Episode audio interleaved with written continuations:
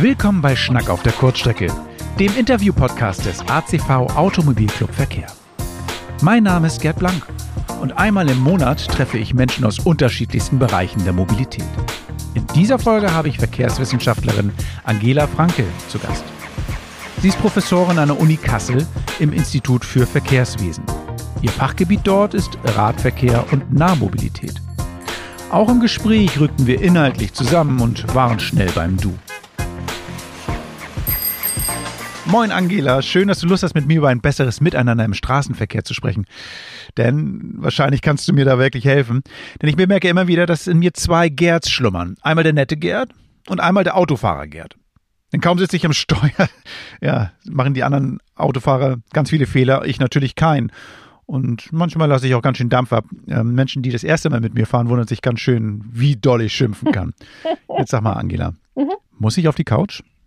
Naja, das klang ja jetzt schon mal sehr, sehr spannend, aber ich kann dir schon mal zurückmelden, dass ja 80 Prozent der Autofahrenden denken, dass sie nach ihren Aussagen besser als der Durchschnitt sind. Und dementsprechend das natürlich ziemlich viele Personen betrifft, die einfach im Auto vielleicht auch die Nerven verlieren und dann ja auch, wenn sie auf dem Fahrrad sind, wiederum die Nerven verlieren. Dieses Stressempfinden, also überhaupt diese, diese Überreaktion im Straßenverkehr ist völlig normal. Wir müssen uns nämlich an strenge Regeln halten. Wir wissen die Regeln auch. Wir müssen die Übersicht wahren. Wir wollen vorausschauend fahren. Ähm, es kommt von links, von rechts. Es sind viele schnelle Situationen und viele Reaktionen notwendig. Wenn da jemand mal einen Fehler macht, dann haben wir das Gefühl, dass wir unserem Stress Luft machen müssen. Ist das denn etwas, was auch so alters- oder geschlechtsabhängig ist? Das heißt, ähm, sind es mehr Männer, sind es mehr Frauen? Ist es irgendwie mehr die Jüngeren, mehr die Älteren oder kann man das gar nicht sagen? Naja, das kann man schon so ein bisschen sagen. Wir können ja auch auf die Statistik schauen, ne? Und wir sehen schon, dass Männer ein deutlich höheres Risiko haben, an einem Verkehrsunfall zu sterben. Und das passiert jetzt vor allem im Alter von 20 bis 30 Jahren. Das geht dann auch nochmal, im, sag ich mal, im höheren Alter nochmal hoch, auch wieder bei den Männern. Aber das hat auch den wirklich einen ganz klaren Hintergrund. Ne? Männer sind häufig auch dem mehr ausgesetzt. Ne? Sie fahren einfach mehr. Ist es manchmal so, dass man vielleicht auch ähm, sich überschätzt, also das Verkehrsmittel, das man gewählt hat, vielleicht auch gar nicht ähm, händelbar ist und dass man auch dadurch schon in so einen Stressmodus ähm, reinkommt? Naja, das, das schon auch. Ne? Also gerade bei, bei Unfällen mit Personenschaden sind das vor allem auch Männer, denen das passiert. Und das ist vor allem nicht angepasste Geschwindigkeit und Alkoholeinfluss. Ne? Also das ist eine deutlich größere Rolle, äh, die das spielt und insbesondere natürlich beim Pkw. Wir sehen es aber jetzt auch, ne, was, ähm, was jetzt gerade ganz neu aufgekommen ist, also neu ne, innerhalb der letzten Jahre, dass, dass Fahrräder auch elektrifiziert sind und eine Motorunterstützung haben. Und da ist das auch so ein bisschen ein Handling-Problem noch, dass weniger gebremst wird, hohe Geschwindigkeiten gefahren werden. Und wir sehen auch, dass dort äh, die getöteten Zahlen oder auch die Schwerverletzten äh, deutlich gestiegen sind. Also bei Fahrrädern, die jetzt Motor, so ein E-Bike, ne, was unterstützt wird. Das klingt jetzt irgendwie jetzt, also nicht nach einer sehr fröhlichen Geschichte hier, wenn wir jetzt über diese ganzen, diese ganzen Sachen reden. Nichtsdestotrotz ähm, ist es natürlich eine Gefahr, die ich mir dann ja auch, wenn ich fahre, vor Augen führe. Das heißt, ich fahre ja schon los mit dem Gedanken, uh, das könnte gefährlich sein. Ist das auch so ein Treiber, der mich so in so eine Stresssituation bringt wahrscheinlich? Ne? Das heißt also, es ist ja eben halt nicht ein normaler Spaziergang zum, zum. Blumenladen, sondern ich ich bin, ich setze mich einer Gefahr aus. Also das ist ja eine ganz konkrete Gefahr. Also sowas wie Radfahren und Autofahren, das sind, das sind Verhaltensweisen, die sind unheimlich eingeübt, die sind unheimlich gewohnt. Ne? Da reagiert man quasi automatisch, ohne das, äh, also bei Fahranfängern, aber wenn man dann ne, eine Fahrerfahrung hat, überlege ich jetzt nicht mehr, dass ich erst den Blinker setze, dann die Kupplung drücke und so weiter und so fort, sondern das passiert automatisch.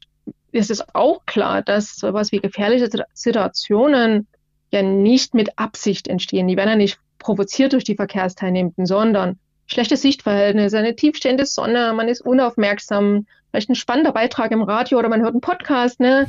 man hat Fehleinschätzungen und das trägt dazu. Und es ist ja klar, Menschen machen Fehler. Also egal welche Unfälle passieren, zu 90 Prozent ist das ein menschliches Versagen in dem Moment. Ich würde jetzt nicht sagen, dass, dass man da schon reingeht in die Situation und weiß, dass es eine stressige Situation wird, sondern eher ja die Autofahrenden für sich in so einer abgeschlossenen Kapsel sind, perfekt klimatisiert, gut belüftet, gemütlich, tolle Musik noch dabei. Ne? Die sind in wie in so einer Bubble, ne? die sich manchmal fortbewegen und sind dann erschrocken, dass da andere Verkehrsteilnehmende unerwarteterweise ähm, auch noch der Meinung sind, dass sie Teil des Verkehrs sind, ja. Wie, wie gelingt denn so ein Perspektivwechsel? Das heißt, auch mal die Sicht des anderen Verkehrsteilnehmers aufzunehmen, also von Autofahrer zu Autofahrer oder eben halt auch so zu einem ganz anderen Verkehrsmittel.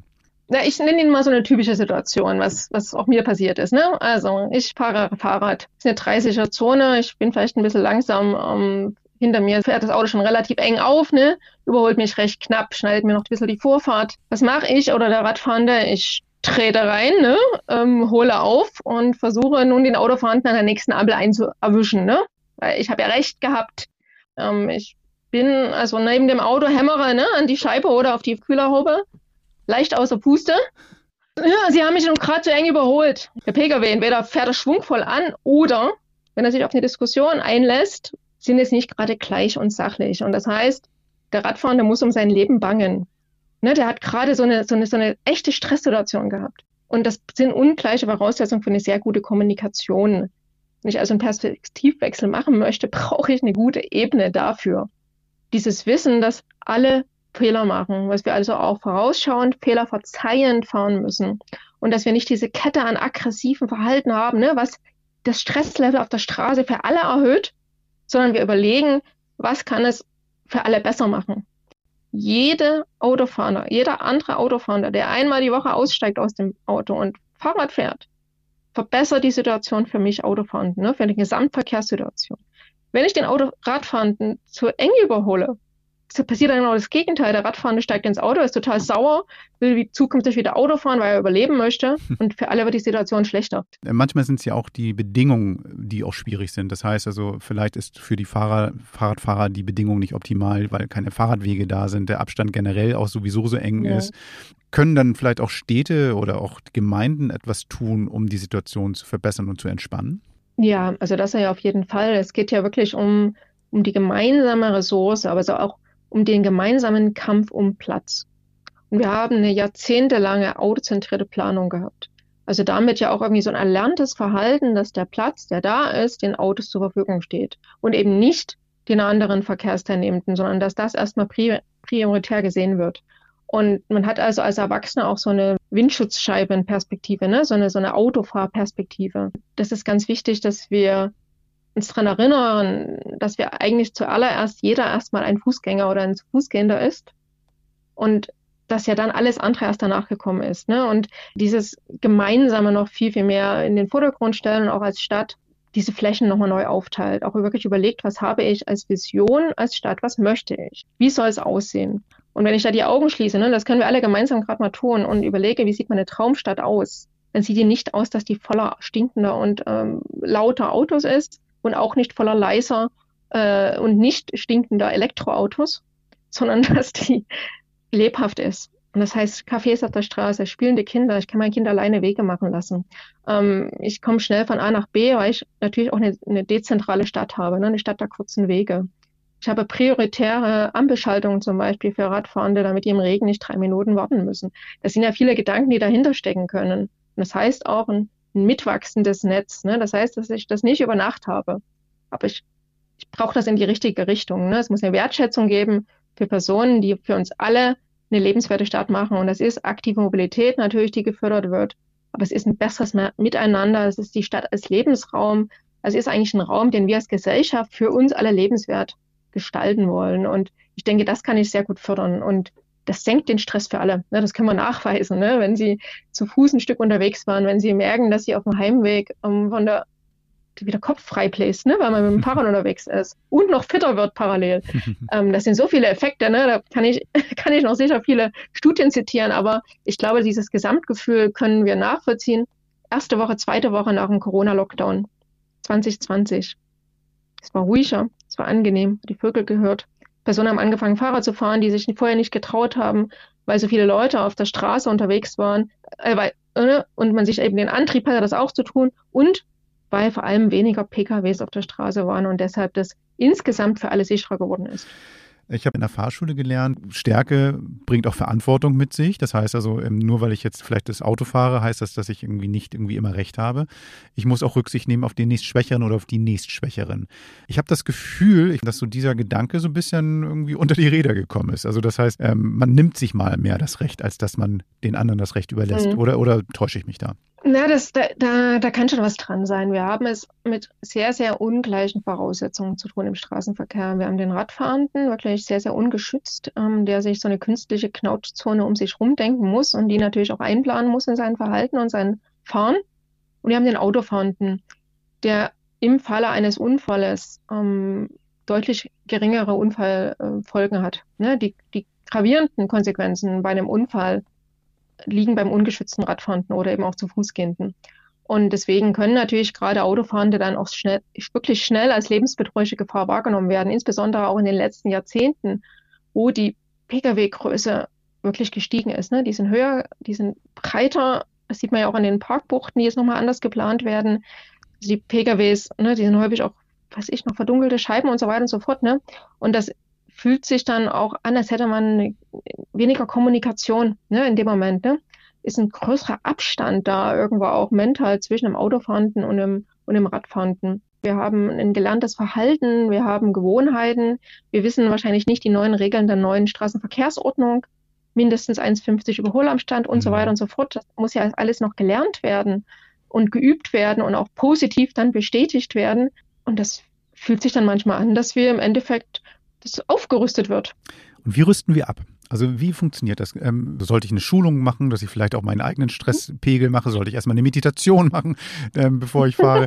Was soll ich tun, damit es dann vielleicht irgendwie bei mir angefangen ähm, besser wird? Oder gibt es irgendwie so Regeln, so ein Handwerkszeug, was man einfach generell mal sagen kann, das hilft auf jeden Fall? Ja, also ich meine, ich könnte mir natürlich als klares Handwerkszeug überlegen und mich erinnern daran, dass ich selber auch Fehler mache im Straßenverkehr ich als Radfahrender, ne, als Hybridwesen, häufig zwischen Pkw und Fußgänger, dass ich manchmal die Ampel seitlich umfahre, ne, äh, dass man schnell nochmal drüber springt, ähm, weil man ja weiß, als Fußgänger würde man jetzt auch nochmal schnell rennen, ähm, dass man so ein bisschen das Hybridwesen ist und weiß, ich mache Fehler. Und das genauso als Autofahrender, ich mal einen Radfahrenden übersehe, mal rechts schnell rumziehe, nochmal schnell über die Ampel rüberziehe, weil ich weiß, die dauert dann wieder zwei Minuten und ich habe es ja eilig.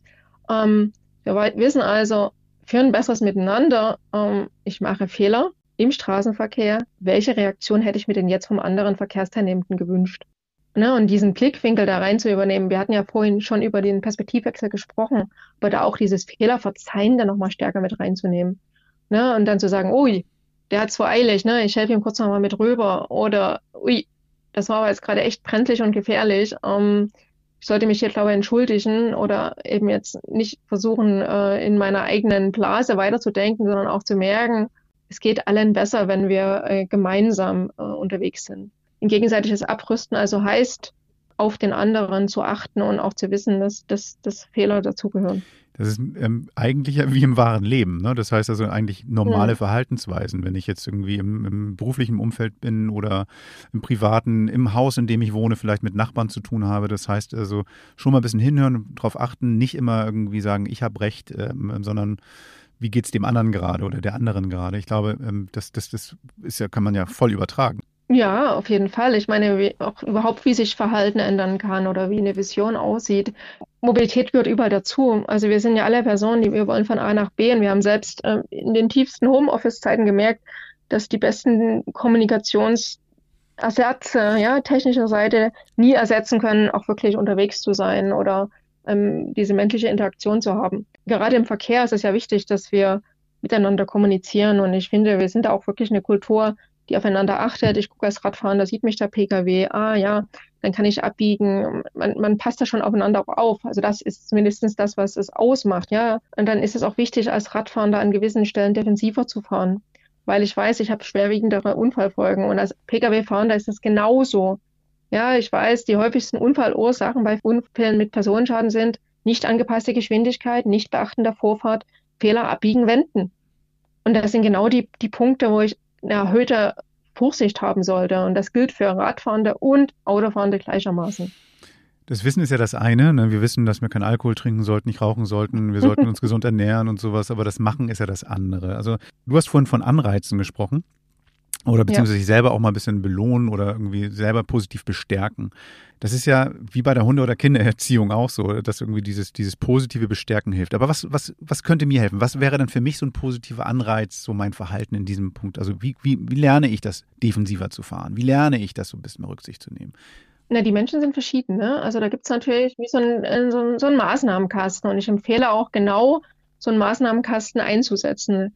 Wir sagen immer Zucker, Zuckerbrot und Peitsche, ne? Also Push- und Pull-Maßnahmen sind ja das, was zählt. Einmal natürlich ist das Bildung und Wissen. Mhm. Ja, was ich gerade sagte schon, so wirklich, dass man auch wissen, weiß, was die Straßenverkehrsordnung sagt, weiß, was die Schilder sind, denn ich bin mit einem einen Tonnen äh, Fahrzeug unterwegs und eine 50 Kilogramm Person wird da keine Chance haben, wenn ich mit einer überhöhten Geschwindigkeit unterwegs bin und weiß, Bremsen bei 30 und Bremsen bei 50 Kilometer pro Stunde ist ein Riesenunterschied vom Bremsweg her und auch von der, von der Kraft, die ich in dem Moment beim Aufprall habe. Ne? Also das sind ganz viele Sachen, also wirklich ähm, im Bildungsbereich. Aber, und das, was du vielleicht darauf anspielst auch, ne, was auch natürlich Möglichkeiten sind, ähm, wir können über spielerische Sachen ähm, oder auch über, sage ich mal, preisliche Maßnahmen, über, eine, über was, was ich danach gewinne, natürlich auch äh, hinführen, um, dass sich Verhalten ändert.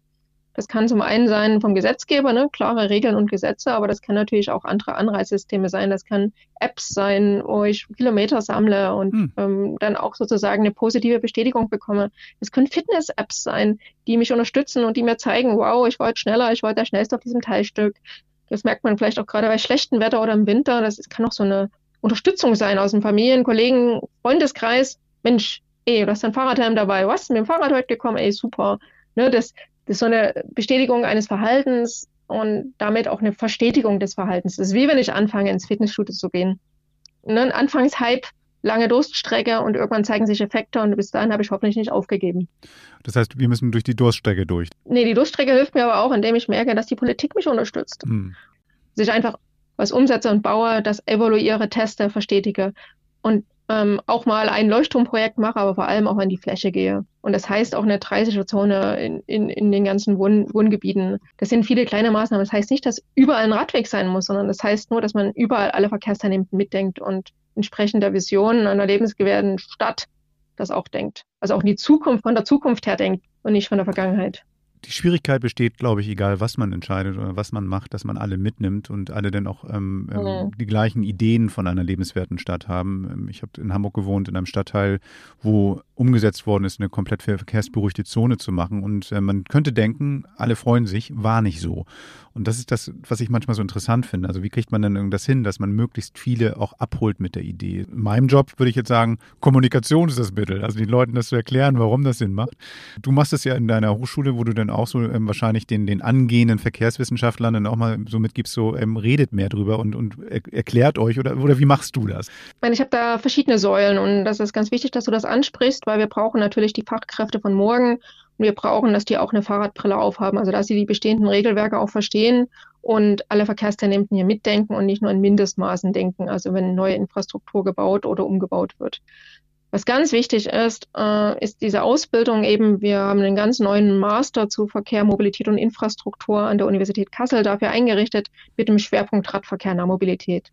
Und du hast das schon richtig gesagt mit der Kommunikation. Ähm, Kommunikation, Partizipation, Evaluation mache ich als eigene Vorlesung in diesem Master, weil ich denke, dass da hier ein, ein Kerngebiet drin liegt. Partizipation heißt eben nicht einmal nachmittags 15 Uhr eine Bürgerversammlung anzubieten, sondern reinzuschauen, ähm, was sind denn wirklich alle Beteiligten? Gewerbetreibende, Anwohnende, Einpendelnde und so weiter. Genau, und es muss, glaube ich, klar gemacht werden, dass irgendwie Stillstand kein, kein guter Weg ist. Dass auf dem Weg zu einem vernünftigen Miteinander vielleicht auch mal ein paar Umwege gemacht werden müssen, das sollte dann vielleicht auch jedem klar sein. Eine kurze Ergänzung, ähm, neben der Ausbildung natürlich von Fachkräften oder auch Weiterbildung, ähm, die wissenschaftliche Bekleidung zu machen und zu schauen, was braucht es, was sind Erfolgsfaktoren von diesen Maßnahmen, damit die umgesetzt werden. Oder natürlich auch noch viele andere weitere Forschungslücken im Radverkehr, in der Nahmobilität, in der intermodalen Verknüpfung zwischen Bus und Rad und so weiter und so fort forschungsmäßig ähm, zu beleuchten, also viel dort wirklich reinzugehen. Und als letzten Punkt, sorry, dass ich das noch ergänze, ähm, das Fahrrad ist gefühlt seit 200 Jahren unverändert.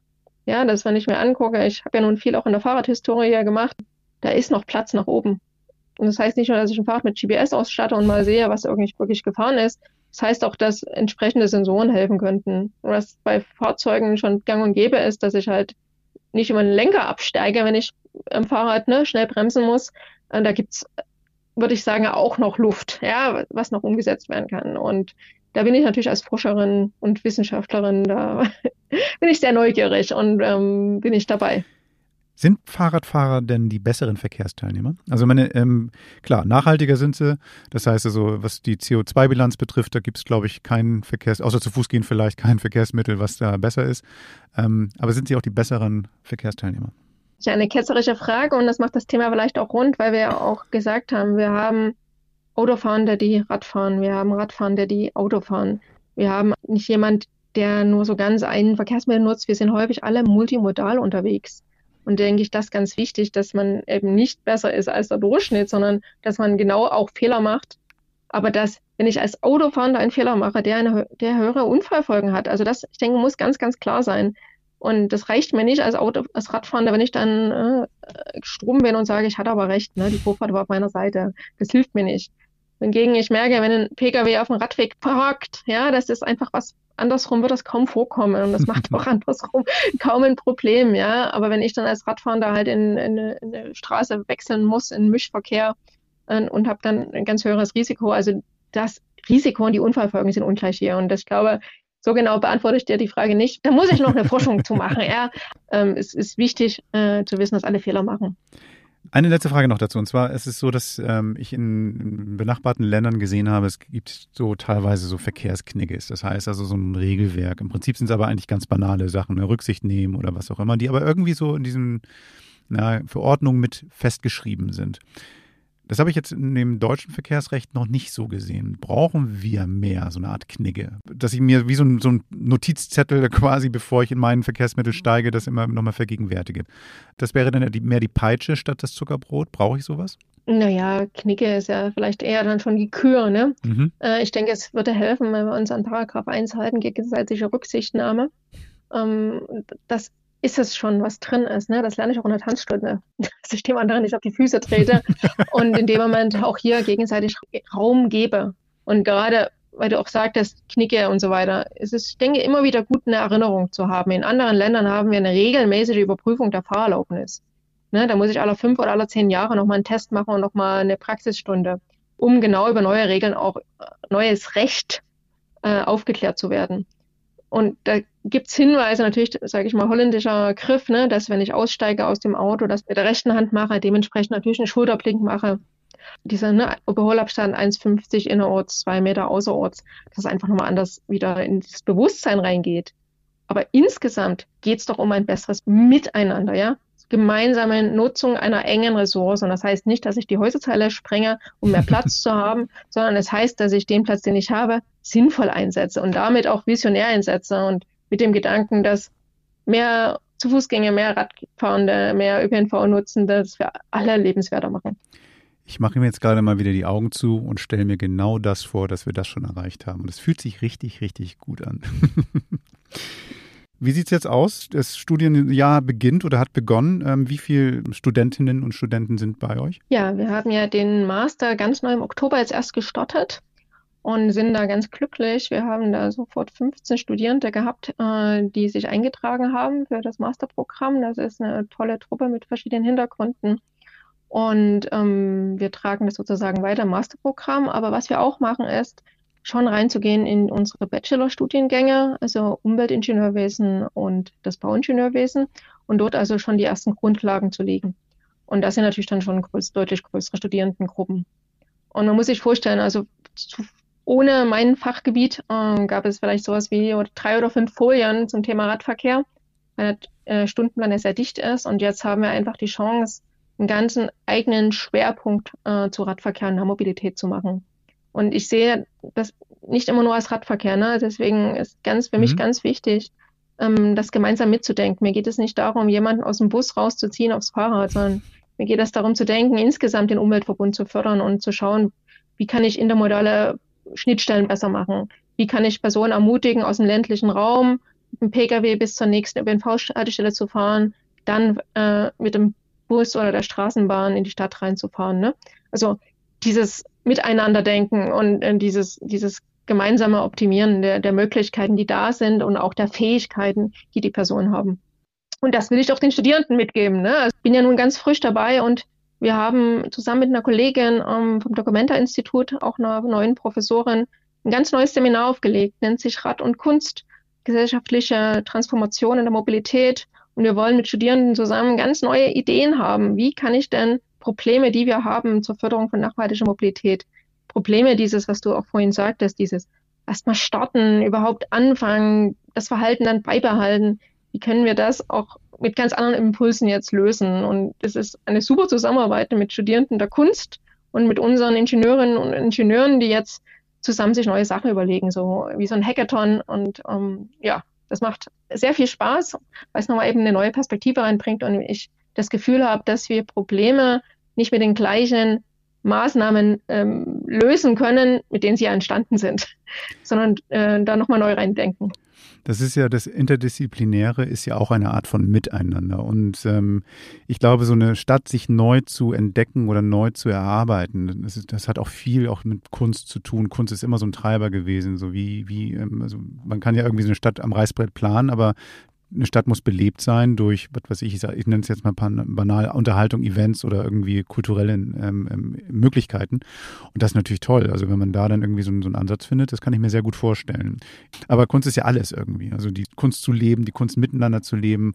Und das ist doch toll, klingt doch gut. Bin mal sehr gespannt. Ja, berichte ich gerne auch mal von den Ergebnissen. Das werden wir auch im Rahmen der Dokumente natürlich ein bisschen was ja. zeigen, die dieses Jahr in Kassel läuft. Aber dann auch, ähm, das soll nichts für die Schublade sein. Und gerade während, während Corona haben wir ja auch gemerkt, dass so kurzfristige Maßnahmen, also auch wirklich mal auf die Straße farbig Sachen zu markieren, mhm. Kreuzungen vorzuziehen, äh, zu Fuß gehenden Radfahren äh, einen Raum zu geben, auch wenn es erstmal nur markiert ist, ähm, dass das hilft und mhm. dass das für, äh, dann ja auch in, in, permanente Maßnahmen umgestaltet wird. Ich war ganz überrascht, als ich jetzt auch in, in Frankfurt war oder ich meine in Bremen sowieso, aber auch in anderen Städten, wie Sachen einfach umgesetzt werden. Ne? Die werden probiert, evaluiert und umgesetzt. Und dann sieht man eben, wenn von der Friedberger Landstraße in, in Frankfurt eine wahnsinnig befahrene Straße, einen Fahrstreifen jetzt äh, den Radfahrenden gegeben wird.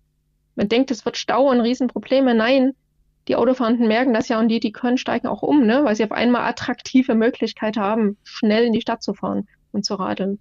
Und äh, das ist das, was dann, ne, was bleibt, also was Verhaltensänderungen auch befördert. Dann drücke ich uns allen die Daumen, dass das irgendwie doch schneller geht, als ähm, ähm, wir uns das noch vorstellen können, weil ich glaube, das hilft uns allen. Ähm, dass wir irgendwie so eine, ein besseres Miteinander dadurch auch bekommen. Und ich dann mich vielleicht auch nicht mehr so aufrege, wenn ich Auto fahre, sondern vielleicht von vornherein aufs Fahrrad umschwenke. Also mal gucken. Ähm, vielen Dank, Angela. Und ähm, es hat mir sehr, sehr viel Freude gemacht. Und ähm, ja, ich ähm, bin sehr inspiriert und beflügelt und hoffe mal, ähm, genau, dass, dass wir eine rosige, mobile Zukunft vor uns haben. Ja, vielen Dank für das schöne Gespräch, Gerd. Und ähm, jeder kann dazu beitragen. Jeder ein kleines Puzzleteil, ne? Und insgesamt wird es dann auch wirklich sichtbar und was Großes. Aber es fängt halt bei jedem selber an. Da gibt es nichts mehr zu sagen. Danke. Dank dir auch.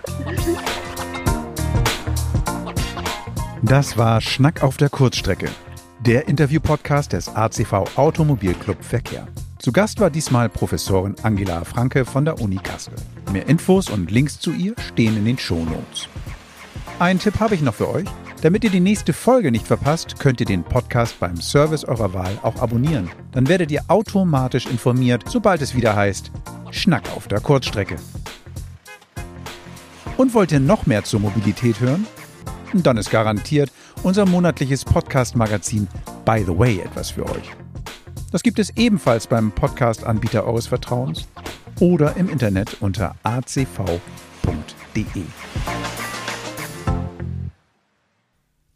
Schnack auf der Kurzstrecke ist eine Produktion von Studio Blank.